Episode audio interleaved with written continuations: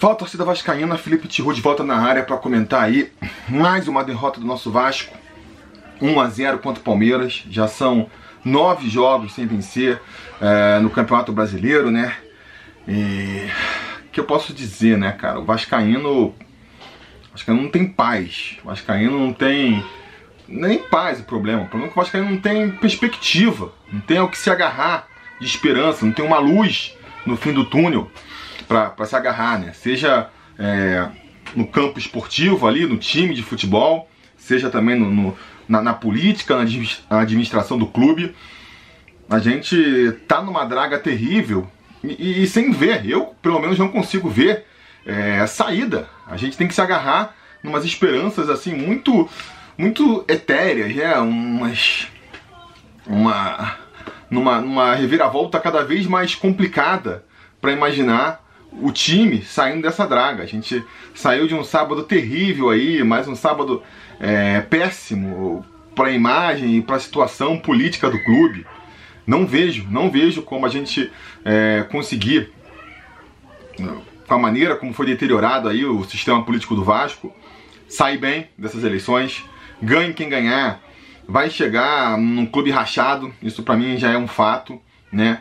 E hoje a gente viu no time, aí espera, a gente cria aquela expectativa, não, vamos ver o Vasco, vamos ver um Vasco dando ah, uma, uma volta por cima, né? Ou pelo menos apresentar alguma coisa. É difícil, a gente sabia, o Palmeiras vem em boa fase, tem uma equipe muito qualificada, então a gente, eu sonhava com a vitória, mas sabia que era difícil, mas pô, de repente pelo menos um empate, ou pelo menos a gente vê um time apresentando alguma coisa, né? Alguma melhoria, algo que a gente pudesse agarrar, mas não, nem isso. Foi um jogo, mais um jogo muito ruim do Vasco, né?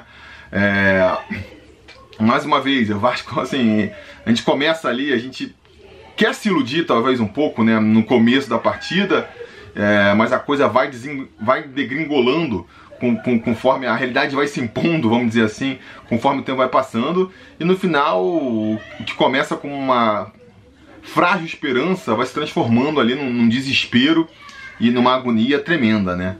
O Vasco que voltou a, a jogar com aquela formação com três zagueiros, que jogou contra, contra o Caracas, né?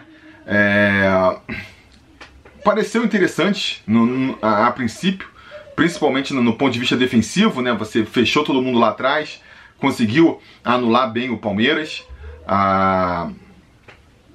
No começo também da partida, é, o Vasco estava marcando melhor a saída de bola, é, não marcando a saída do, do, do, do Palmeiras, mas fazendo aquilo eu esqueci qual é o termo que, que os analistas chamam, mas assim, você tá no ataque, você perde a bola, você já volta para marcar dali mesmo. Você não, não vai para trás, não deixa o atacante. Perdeu a bola, já recompõe. O cara que está no meio campo já ajuda a marcar. E aí você pode tentar roubar a bola do. Você mal perdeu a bola, já pode tentar recuperar de novo. E de repente você pega a defesa adversária é, desarrumada e, e, tem uma oportunidade melhor, né? De, de fazer alguma coisa. É acho que poderia ser uma boa estratégia para esse time do Vasco, que tem muita dificuldade de criar as jogadas e de tentar chegar na, na área adversária quando o adversário está postado. E tem dificuldade de, de, de armar contra-ataques também, né? É, mas infelizmente, depois de um tempo, o Vasco foi desistiu dessa jogada, foi cada vez é, entregando mais a bola para o adversário, né? Porque eu acho assim, eu acho, concordo com a filosofia que diz que você, um time está bagunçado, você começa arrumando a defesa. Começa pela cozinha, que nem o pessoal fala, né? É, você tem que arrumar a defesa. A primeira coisa que você tem que tentar fazer é fazer com que o time pare de tomar gols. E isso o Sapinto mais ou menos fez com esse esquema tático. Agora, é, não adianta você se limitar a, a, preparar uma defesa e você não ter uma, uma, uma solução para ataque. Por mais que seja não tão eficiente, por mais que, que seja aquela jogar por uma bola, você tem que deixar o adversário preocupado com o seu ataque também, você tem que levar perigo para o adversário, senão fica aquele jogo de do adversário martelando em cima de você, e aí é difícil, cara. É, pô, até com uma defesa muito, muito bem arrumada, é difícil de você ficar segura, 90 minutos segurando o jogo. E eu acho que talvez esse tenha sido o grande problema do Vasco nessa partida, né? É, jogou lá atrás, fechadinho, isso ajuda. Aquela linha de 5 ali, com, com o meio campo na frente. Ajuda porque no que você diminui o espaço, o, a própria qualidade defensiva dos jogadores melhora, né? Você não tem um espaço tão grande para cobrir. Se você por acaso é, perde a bola, a, a tua cobertura tá perto de você já.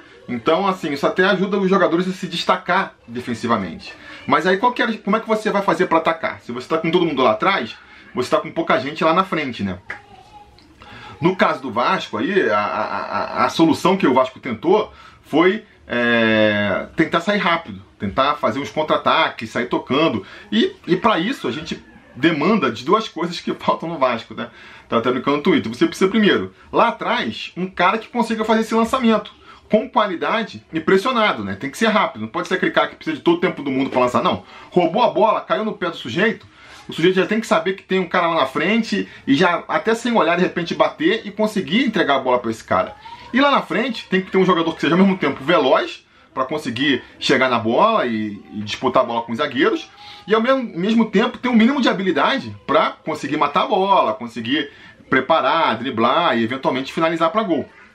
O Vasco não tem nada disso. Então ele ficava tentando, ou ele tentava é, sair com a bola e levando a bola tocando, se não dava para fazer o contra-ataque, né? E aí também é, não tinha qualidade para isso. Chegava ali no meu campo, encontrava a, a, defesa do Palmeiras, não sabia o que fazer, tocava para trás, tocava para o lado, tentava ali uma, um lance que não dava em nada, inevitavelmente. Ou tentava esses contra-ataques, que era pior ainda, né? Tentava um lançamento que a bola não chegava, quando chegava o atacante não matava. Então o Vasco foi aos poucos cedendo espaço pro, pro Palmeiras. O jogo começou meio equilibrado, nenhum dos dois times atacando muito, mas o, o Vasco conseguindo chegar um pouco na, na área do Palmeiras. Aí a coisa foi ficando. O Vasco foi perdendo esse ímpeto, parou de marcar lá na frente quando perdia a bola, foi cedendo espaço pro Palmeiras. E no final do intervalo, no, no final do primeiro tempo, o Palmeiras já estava dominando completamente a partida. Já estava ali estava muito mais próximo, a gente estava muito mais próximo é, de, de, sofrer um gol do Palmeiras do que de conseguir achar o gol, né?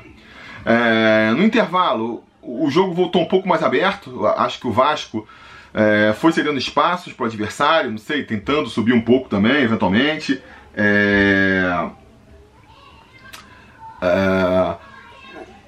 O Palmeiras também foi, foi mais para cima do Vasco, então abriu um pouco mais de espaço lá atrás, então ficou um jogo mais franco, né?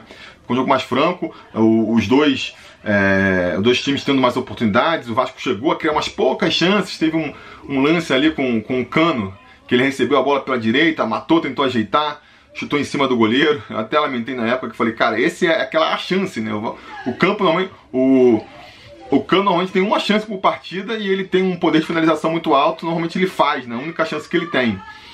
Quando ele faz, a gente pode sonhar com a vitória. Hoje, ele não conseguiu fazer, eu já falei, pronto, ferrou. Agora é torcer pelo empate, porque o gol não vai sair mais. E não deu outra, né? Conforme foi passando o segundo tempo, a... ficou muito mais, foi ficando muito mais maduro o gol do Palmeiras do que do que o, o gol do Vasco, do que um eventual gol do Vasco, né? E aí, cara, água mole em pedra dura, tanto baixa até que fura, né? Um lance ali, é, o, o, Fernando Miguel, muita gente aí é, pega no dele, criticou, chegou a dar umas saídas meio esquisitas no primeiro tempo, mas salvou o Vasco no segundo tempo, fez algumas defesas ali que, que poderiam ter antecipado a derrota ou até aumentado o placar, né? É, mas chegou uma hora que não teve jeito, né? Um pênalti ali, num desses vários lances com a defesa do Vasco toda desarrumada, já dando aquele espaço. Aquele espaço que estava faltando para o Palmeiras no, no, no, primeiro tempo, se abriu completamente no segundo. E num desses lances ali, o, o Neto Borges fez um, um pênalti até meio infantil, assim, foi com a perna lá no meio da, da canela do, do, do Lucas Lima, que tinha acabado de entrar, né? É... E aí ferrou, né? Aí ferrou. O Fernando Miguel ainda defendeu o pênalti, mas no rebote o Luiz Adriano, né? É, fez o gol do Palmeiras, e aí, pô, já sabia que ia ser muito difícil.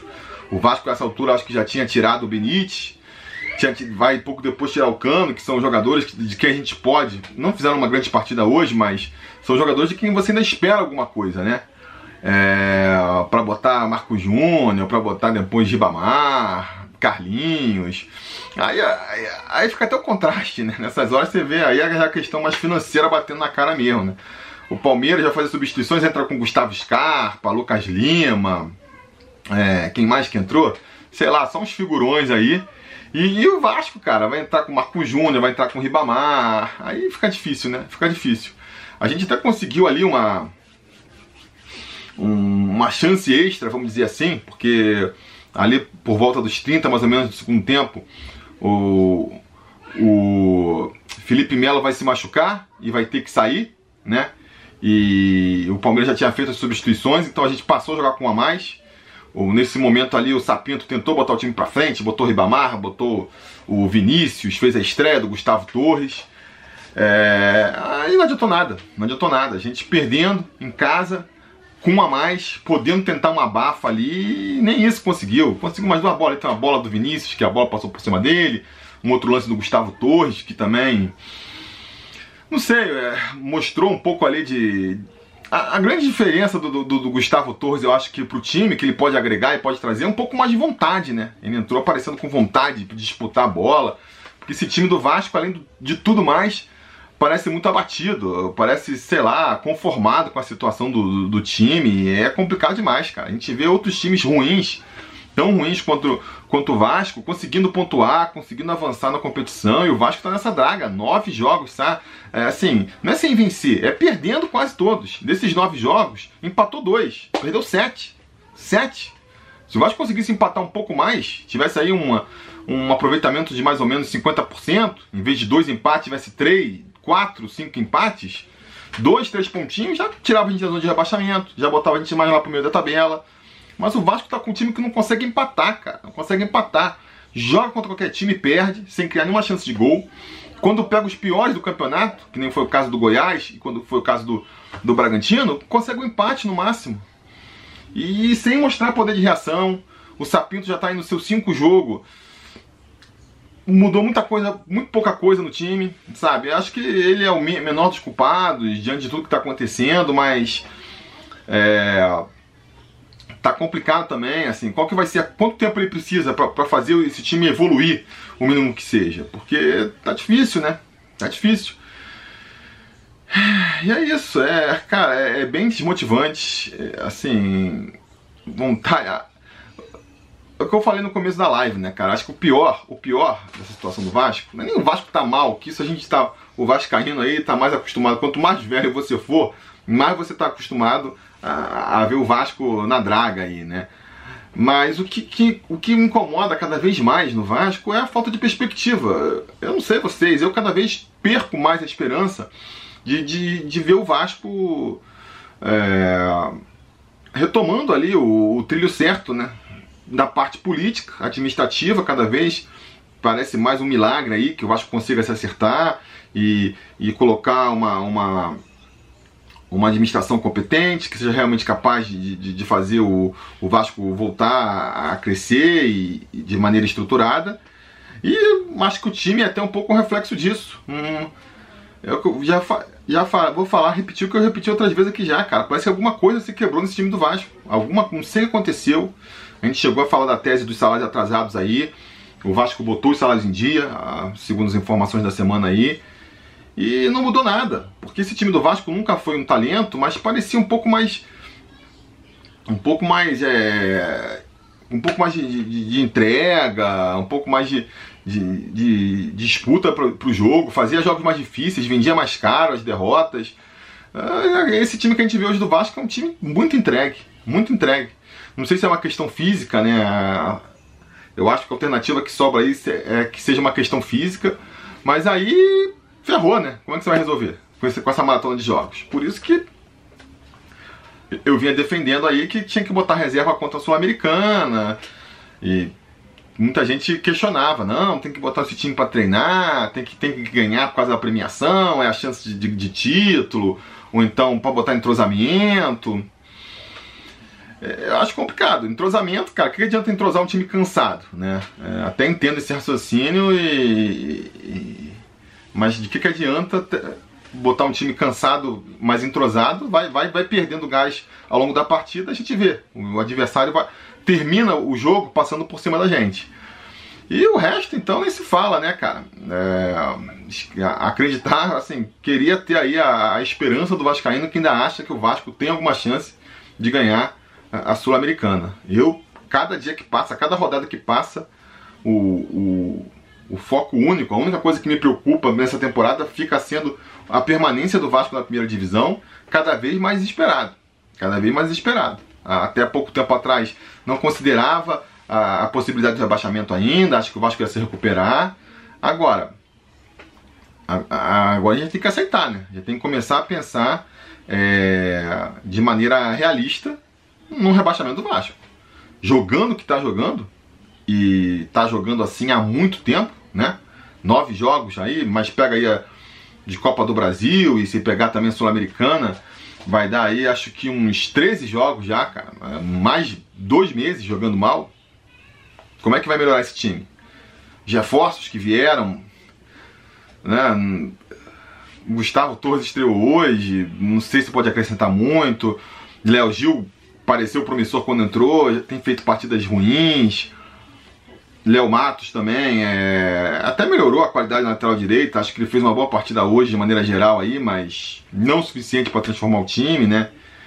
É... Enfim, difícil demais, cara, difícil demais. V vamos ver aí, vamos acompanhar, mas o sentimento agora é de desânimo total, desânimo total com esse time do Vasco.